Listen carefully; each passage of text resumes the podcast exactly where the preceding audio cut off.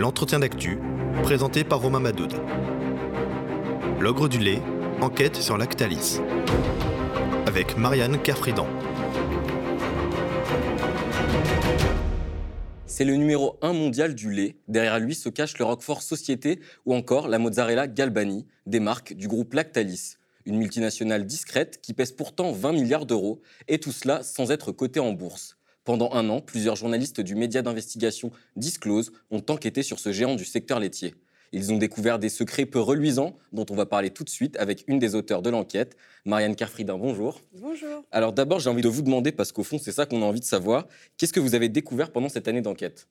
Alors, euh, on a travaillé sur deux aspects. L'aspect environnemental, hein, qui est très peu connu, mais en fait, on a découvert que plus de la moitié des sites Lactalis en France soit polluaient, ont pollué, soit étaient non conformes, c'est-à-dire ne respectaient pas le code de l'environnement. Donc ça, c'est une des grosses révélations de l'enquête. Et le deuxième volet sur lequel on a travaillé, c'est évidemment, suite à l'affaire de la salmonelle, on s'est intéressé au volet alimentaire euh, de Lactalis.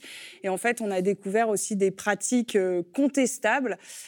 Notamment le recyclage des crèmes dessert, c'est-à-dire que en fait, euh, Lactalis mouillerait euh, le lait de ces crèmes dessert, ce qui est parfaitement illégal. Mouiller le lait, c'est rajouter de l'eau au lait. Voilà. Alors, vous racontez aussi plusieurs scandales dans cette enquête. Donc, par exemple, il y a la pollution de la rivière de la Sèche en Ille-et-Vilaine par l'usine de Retier en 2017. On a aussi l'écoulement de plus de 8000 tonnes de poudre de lait contaminée à la salmonelle en 2017. Vous pouvez un peu développer du coup ces deux affaires? Oui, tout à fait. En fait, la pollution de la sèche, finalement, les médias nationaux n'en ont pas beaucoup parlé. Hein. Par contre, dans les médias locaux, euh, ça a été euh, vécu de manière assez terrible parce que c'est une grosse pollution hein, sur euh, plus de 8 km avec des tonnes de poissons morts. Et en fait, ce qu'on nous a expliqué, c'est que finalement, l'usine a tardé à prévenir les services de la préfecture alors que normalement, elle en a l'obligation, c'est dans la loi. ce qui a, selon la Fédération de pêche d'Ille-et-Vilaine, provoqué une telle pollution, c'est-à-dire qu'on a réagi trop tard. Et ensuite, ce que nous raconte Jérémy Grandière, qui est l'un des témoins de notre film, c'est qu'en fait, comme il a décidé d'alerter les médias parce qu'il trouvait que ça bougeait pas assez du côté des pouvoirs publics et de Lactalis, là, il a dû faire face, selon lui, à des pressions, des intimidations euh, du géant laitier qui ne souhaitait pas en fait que cette affaire euh, soit médiatisée. Et sur le volet salmonelle. Euh, en fait, euh, la multinationale a toujours plaidé la thèse de l'accident. Et la thèse officielle, c'est de dire il y a eu des travaux dans l'entreprise qui a libéré une salmonelle qui existait avant que Lactalis ne rachète l'usine, donc en 2005. Et en fait, nous, on a eu accès aux documents judiciaires hein, parce que l'enquête est toujours en cours. Et en tout cas, euh, il y a de nombreuses défaillances hein, qui ont été relevées euh, par les services de l'État, donc la direction, la répression des fraudes, hein, la DGCCRF. Et ils font état de, de nombreuses défaillances, un outil de production en mauvais état, un plan de sécurité sanitaire largement insuffisant. Et on a aussi rencontré un ancien cadre de l'usine qui nous a expliqué qu'il y avait des gros problèmes avec le nettoyage, des histoires de réouverture de boîtes de lait dans des conditions d'hygiène euh, douteuses. Voilà, L'enquête, évidemment, n'est pas terminée. Euh, Emmanuel Beignet a été placé en garde à vue en octobre dernier. Il en est ressorti libre. Euh, voilà, l'enquête se poursuit, mais euh, elle devra déterminer les responsabilités de Lactalis. Est-ce que c'est, comme le plaide la multinationale, un accident ou est-ce que c'est la conséquence, en fait, de, de grosses négligences des négligences qui paraissent très surprenantes de la part du numéro 1 mondial du lait? Alors justement, comme vous le disiez dans votre enquête, vous avez rencontré un ancien cadre de Lactalis qui explique aussi la machine à l'intérieur, la pression envers les salariés, les cadres, etc., pour qu'ils se conforment justement à ces méthodes qui sont euh, finalement euh, illégales. Absolument. Euh, ça, c'est revenu avec beaucoup de, salariés. Alors, il y a ceux que vous voyez dans le film, mais il y a tous ceux qui nous ont aidés aussi et qui n'apparaissent pas dans le film, qui nous disent qu'à chaque fois qu'ils ont essayé de dénoncer des pratiques euh, qui leur semblaient euh, contraires à la réglementation, en fait, ils étaient systématiquement, j'allais dire, saqués. Pour certains, c'est aller jusqu'au licenciement. En tout cas, eux, ils, sont persuadés qu'ils ont été licenciés parce qu'ils dénonçaient ces pratiques. Mais à chaque fois, en gros, on fait comprendre euh, qu'il ne faut pas euh, trop l'ouvrir, euh, que c'est la direction qui gère, et qu'en gros, il ne faut, il faut pas faire de vagues. Quoi. D'ailleurs, il y a même un de ces salariés dont le, licenciement qui a été licencié pour faute grave, si je ne dis pas de bêtises, dont le tribunal des prud'hommes a reconnu que c'était un licenciement injustifié. Oui, absolument. de discrimination syndicale. Oui, oui, c'était c'est un agriculteur euh, qui témoigne. En fait, il était à la fois ouvrier et agriculteur, et euh, il avait des responsabilités syndicales dans un syndicat agricole. Et en parallèle de donc le syndicat agricole, vous savez, ça défend les intérêts des producteurs laitiers face aux industriels comme Lactalis.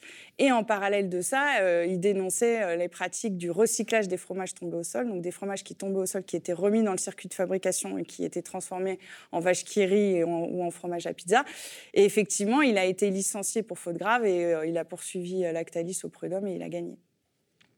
Alors, il y a beaucoup d'enquêtes euh, en France qui sont réalisées, sur la base de leaks de sources confidentielles.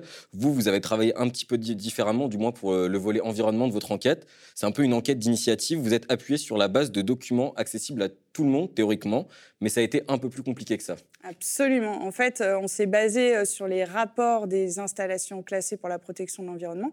Donc, toutes les laiteries Lactalis sont classées ICPE, c'est-à-dire qu'elles présentent un risque pour l'environnement.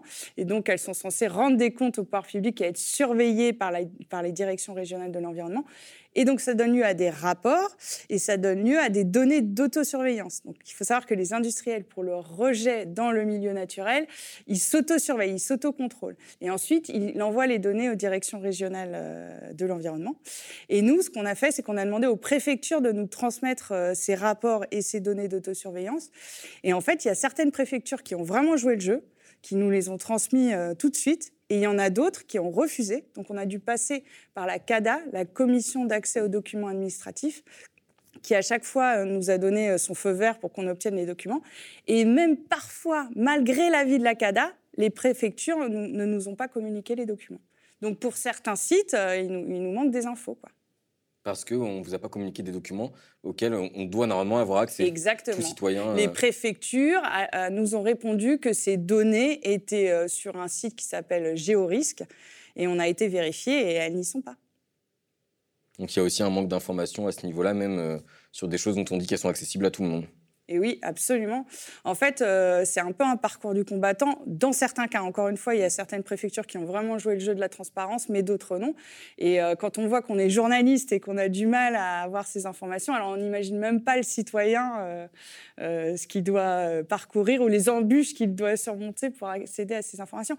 Et d'ailleurs, moi, je vous parle de, des rejets dans le milieu naturel aquatique, enfin dans l'eau, mais c'est valable aussi pour les données dans l'air parce que euh, les, les, usines Lactalis, on ne s'est pas intéressé à ce volet-là, mais rejettent aussi euh, des produits, enfin des, comment on peut dire, des particules qui peuvent être nocives pour la santé dans l'air.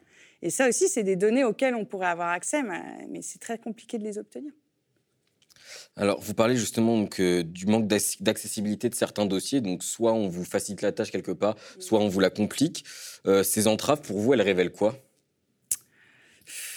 Je ne saurais pas vous dire qu'est-ce qu'elles révèlent, ces entraves. Euh, en tout cas, pour moi, ça, pose un vrai problème de, démocratie, euh, parce que c'est des données qui sont accessibles euh, aux citoyens. Et comme je vous le disais, des journalistes qui n'arrivent même pas à y accéder, alors que normalement pour nous c'est entre guillemets plus facile. voilà, je, trouve ça assez assez choquant. Et puis, euh, et puis, en fait, ce que, ce que j'arrive pas à comprendre aussi, c'est les différences d'attitude entre les préfectures. En fait, il y a des préfectures qui vraiment ont joué le jeu, qui nous ont donné les éléments, et d'autres qui ont argué, de, enfin, qui, nous ont donné des arguments qu'on n'entendait pas en nous disant non, c'est des documents euh, euh, pour certains confidentiels qui peuvent révéler des choses sur la manière dont fonctionne l'industriel. On ne peut pas vous les donner. Et on recevait ces courriers-là de certains préfets en disant Mais attendez, vous nous dites ça, mais nous, le préfet dans le département à côté, euh, il nous les donne sans aucun problème. Donc. Euh, après, ce que beaucoup de fonctionnaires nous ont dit, et ça vraiment, c'est de la bouche de tous les fonctionnaires qui travaillent sur la question de l'environnement, euh, voilà, les intérêts économiques euh, que représente Lactalis, le chantage à l'emploi qui peut être fait, fait que parfois, euh, certains inspecteurs dans l'environnement qui souhaiteraient aller plus loin dans leur enquête, en gros, ils nous ont dit que parfois, je peux employer le mot, hein, parfois ils se sentaient censurés. Quoi censurés par les préfectures qui ne souhaitaient pas, en gros, qu'on aille titiller de, trop près l'industriel. Et à savoir que l'industriel, à chaque fois, euh, il met en avant l'emploi. Attendez, mais on, est, on, est, déjà soumis à des normes extrêmement strictes, c'est déjà difficile, il y a la compétition, etc. Et par exemple, Lactalis, sur sa consommation d'eau, Il a été à plusieurs reprises euh, euh, alerté par plusieurs préfectures en disant il faut que vous économisiez l'eau parce que Lactalis consomme énormément d'eau. Euh, pour vous dire, c'est 16 fois la ville de Nantes. Quoi. La consommation d'eau par an, c'est énorme.